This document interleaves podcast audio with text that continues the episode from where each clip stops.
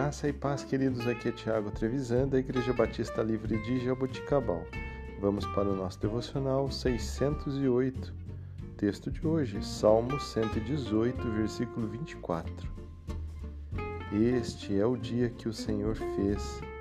Regozijemo-nos e alegremo-nos nele. Queridos, aqui nós estamos falando a respeito do Salmo de alegria. Provavelmente este dia era um dia de festa, talvez o dia em que se celebra a restauração do templo em Jerusalém.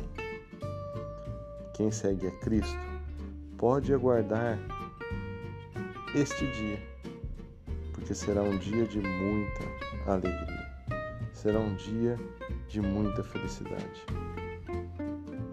É o dia que nós vamos nos regozijar na volta de Jesus.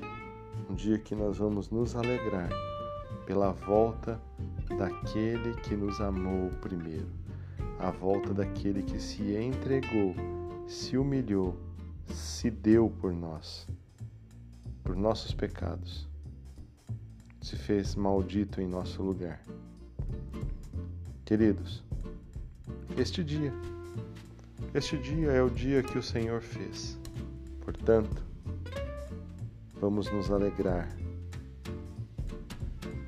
vamos nos regozijar no dia que o Senhor tem dado oportunidade para sermos filhos do Pai Eterno.